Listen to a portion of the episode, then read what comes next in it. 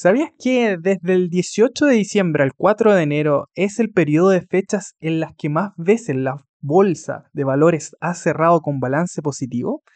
De las 72 navidades transcurridas desde 1950, 59 son las que han cerrado en positivo, es decir, el 81,94% de las veces en esas fechas el balance de la bolsa ha sido positivo.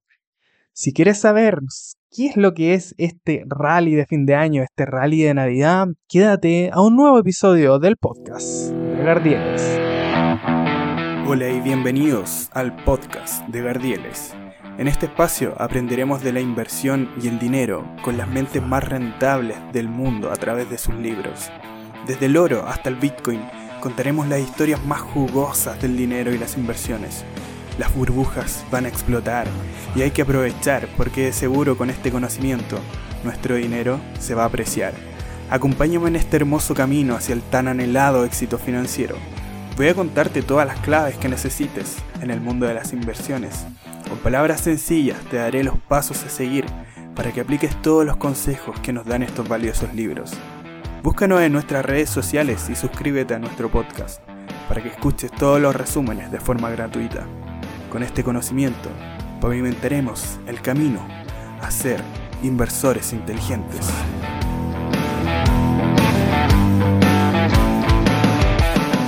Hola, ¿qué tal gente preciosa? Un saludo enorme para todos ustedes y primero que todo quería desearles una feliz Navidad, un próspero año nuevo.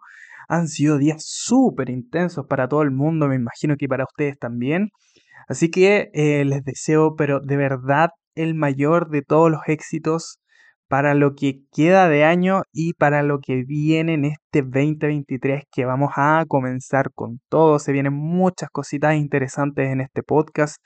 Se vienen muchas más cosas que tenemos en mente. Así que eh, no te lo pierdas. Vamos a volver a subir mucho contenido nuevamente. Y eh, a raíz de eso también quería em, darme este regalito de... Eh, yo siempre pensaba y quería profundizar un poquito sobre el tema del rally de Navidad.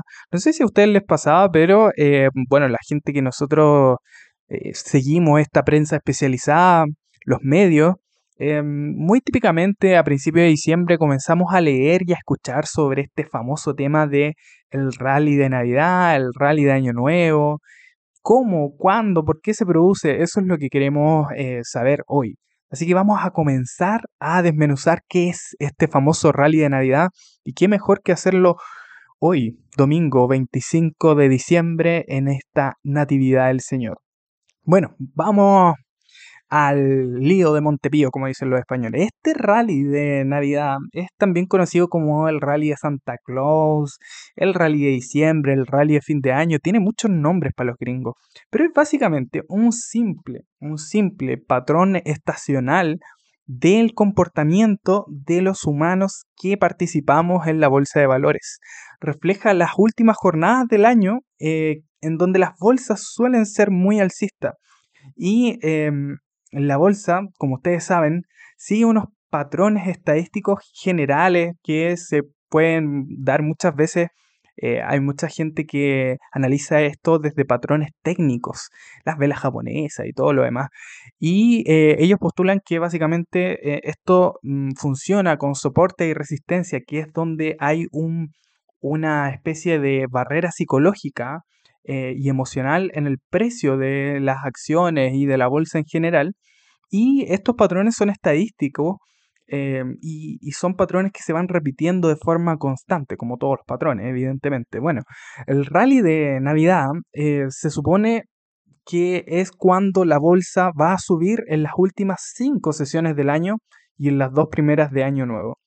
Y este patrón estadístico lo hemos heredado todas las bolsas en general a partir de lo que es em, la bolsa americana, eh, en donde estas subidas se han venido repitiendo en muchas ocasiones a lo largo de muchos años. Eh, hay varios libros, de hecho, que hemos resumido en este podcast y nos hablan de los patrones estacionales que hay em, y que eh, básicamente hay muchos meses que nosotros tenemos, por ejemplo, diciembre suele ser el mejor mes en bolsa, eh, así que eh, hay ciertas cosas que se van repitiendo.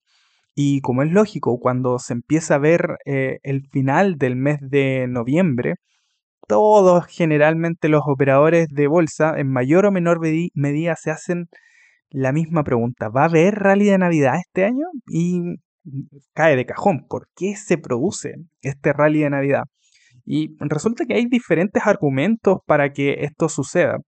Em, uno de los principales es las desgrabaciones fiscales a final de año, porque hay un incremento de las aportaciones a los planes de pensiones y eso, bueno, a nivel macro es un estímulo muy, muy grandote, porque supone un incremento de la posición compradora, o sea, yo me tengo que posicionar. Cuando hay muchos, eh, por ejemplo, no sé si ustedes siguen José Luis Cárpato tiene un canal de YouTube súper interesante en donde eh, todos los días, todas las sesiones de bolsa, él eh, hace una apertura de bolsa, un cierre de bolsa y una crónica de media mañana donde te dice más o menos cuáles son las claves, cuáles son las noticias que están pasando, por qué está subiendo la bolsa, patrones técnicos, etc.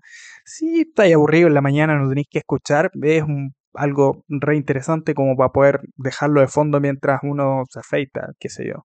Y em, una de las cosas que uno más le escucha a José Luis Carpato es hablar de las fechas de los vencimientos. Entonces, cuando va venciendo o cuando hay, por ejemplo, em, cambios en em, el trimestre, cuando termina un trimestre y va a comenzar otro, hay rebalanceos de cartera.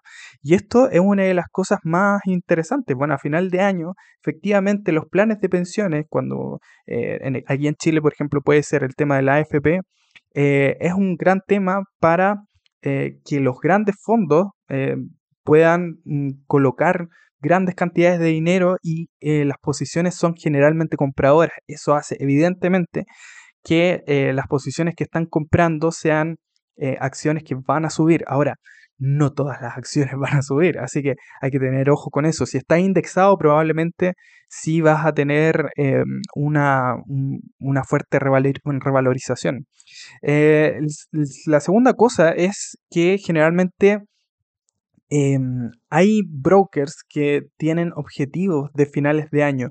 Em, hay ciertas cosas que eh, se ponen como metas los brokers, que por ejemplo grandes brokers eh, como Interactive Brokers o eh, si nos vamos un poquito más allá, índices como em, los de iShares, de BlackRock, ese tipo de empresas sí o sí tienen que tener, ¿cómo decirlo?, una cierta rentabilidad en donde ellos, por ejemplo, BlackRock es una empresa enorme que maneja casi todos los ETF que nosotros conocemos junto con Vanguard, que son las dos empresas más grandotas, y ellos tienen que tener ciertas, em, eh, ciertos objetivos en donde eh, básicamente tienen que cumplir ciertos parámetros en donde dice el SP este año bajó o subió un tal cantidad de, puntos. Entonces, es súper importante para ellos no terminar en ciertas, eh, ciertos espacios, por ejemplo, por debajo de los 3.000 puntos en el SP500, por debajo de los 9.000 puntos en el Nasdaq, qué sé yo. Entonces, ese tipo de cosas también es interesante. Otra eh, que sería por la preparación para el efecto enero. Eso es súper importante igual. Eh, todo esto tiene que, mucho que ver con lo que es la, psicología, el behavioral Economic, eh, que pues, Richard Thaler eh, es, básicamente la, economía conductual, que es cómo nosotros nos comportamos respecto a lo que compramos, a lo que vamos haciendo. Entonces, el, comportamiento que tenga la bolsa durante esos primeros días del mes de enero suele decirse que va a ser el patrón que siga durante todo el año. Es como cuando uno dice los 12 primeros días van a ser eh, los cómo te va a ir en los 12 próximos meses del año. Eh, bueno, eh, dentro de la bolsa hay muchos, solamente las personas que, bueno, las personas que están a cargo de esto son humanos, entonces hay mucha superstición, hay muchas cosas, la cábala y todo lo demás también está, no, no puedes negarlo, hay muchas cosas que están escritas en muchos libros y está documentado que las personas sí se comportan de esa forma. Y si la bolsa registra beneficios en los primeros días, el nuevo año va a ser alcista, se supone. Y si la situación contraria eh, el nuevo ejercicio debería ser bajista. Entonces, em, también otra cosa es, es, por los intentos de poder maquillar ciertos valores que em, van a estar al cierre en las cuentas anuales y por em, dar un ambiente propicio que hay en estas fechas como hacia las compras. Es una festividad, está Navidad, está el Año Nuevo, hay mucho consumismo, los regalos, los alimentos que se, que se dan. Entonces, dentro de todo esto, en la cultura gringa sobre todo, hay mucho, mucho consumismo en Thanksgiving, la Navidad, el Año Nuevo. Y todo esto aumenta mucho el consumo. Y si tenemos en cuenta que en los países desarrollados más del 70% de eh, la economía es el consumo, es evidente también que en las fechas finales donde hay más consumo generalmente, Em, la bolsa va a tender a reflejar eso, lo que eh, uno ve en las calles, mucho comportamiento de consumo y todo lo demás. Y eh, lo otro es que tenemos que tener en cuenta que el volumen durante la última semana del año es bajo, porque hay muchos inversores que están de vacaciones en, la zona, en el hemisferio norte, y por lo tanto algún sentimiento positivo puede causar una recuperación de mercado. Ahora, ¿cuándo se produce esta cosa, este rally de mercado? Para algunos, las mejores fechas del rally de Navidad son entre el 1 de diciembre hasta el 10 de enero, mientras que algunos otros eh, postulan que se produce entre el 20 de diciembre y el 3 de enero. Y eh, básicamente mm, uno si hace un estudio sobre el SP500 desde el año 1950 eh, y tú tienes dos variables. Primero que todo, comprobar cuáles son las fechas posibles de compra comprendidas entre el primero y el 31 de diciembre. Y lo segundo, que contemple ventas desde el primero al 10 de enero. Tú puedes tener una especie de cuadro en donde te dice que eh, desde el 18 de diciembre al 4 de enero son las veces que más ha cerrado con balance positivo la bolsa. O sea, de las 72 navidades que están transcurrida desde 1950, hay 59 navidades eh, en ese periodo, en el fondo, desde el 18 de diciembre al 4 de enero, eh, que han cerrado positivo, o sea, es el 81,94% de las veces, muchísimo.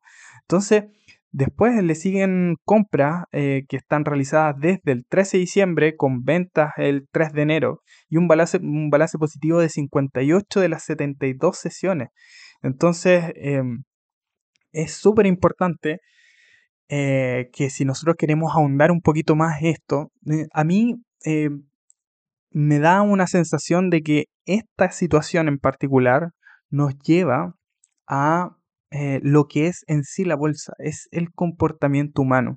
Siempre no tenemos que estar muy presente en la situación de qué es lo que es la bolsa. la bolsa es es las emociones de los humanos que participamos en este mercado reflejadas a través de un precio, a través de los puntos de esta bolsa. Entonces, cada vez que eh, nosotros tenemos miedo o tenemos avaricia, va a reflejar ese sentimiento toda una masa de inversores que van a estar sintiendo lo mismo que tú cuando llegó el COVID y quedó la cagada máxima eh, en marzo del 2020, todos sentimos lo mismo. Y todos sentimos que tenía, teníamos que vender y que era el gran momento de vender. Y cuando empezamos a ver las bajadas increíbles que se estaban produciendo, todos nos asustamos y todos eh, intentamos hacer lo, lo mejor posible para poder recuperarnos ese año. Algunos tuvimos suerte de poder atravesar ese miedo y comprar cosas pero baratísimas. Y otros no tuvieron esa opción y tuvieron muchas pérdidas.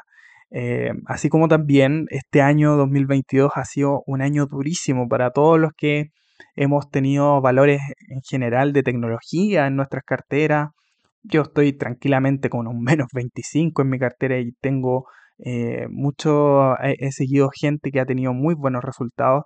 Yo no lo he hecho bien en particular, hago el, mea culpa en esto, pero em, es súper interesante colocarse en estas fechas en modo de reflexión para poder saber cómo nosotros podemos comportarnos y ser mejores inversores para eh, de aquí en adelante, por ejemplo, este próximo año 2023. Así que Yo, em, Gabriel Pizarro, em, persona que está haciendo este podcast, mm, te invito a reflexionar sobre esta situación. Te invito también a que me puedas seguir en Instagram eh, como arroba Gardieles, en Twitter como arroba elinversores. Y em, me despido de ti que me estás escuchando, te agradezco esto, ojalá que lo puedas compartir, creo que es algo interesante, importante en el fondo, que estamos analizando el comportamiento de las emociones de los humanos a nivel económico. Y em, sobre todo, te deseo un muy, muy, muy próspero año 2023. Que sepas que la felicidad, evidentemente, no la hace el dinero, pero vaya que ayuda, amigo, vaya que ayuda y eh, disfrutemos de lo que tenemos, de nuestras familias, del amor que nos rodea.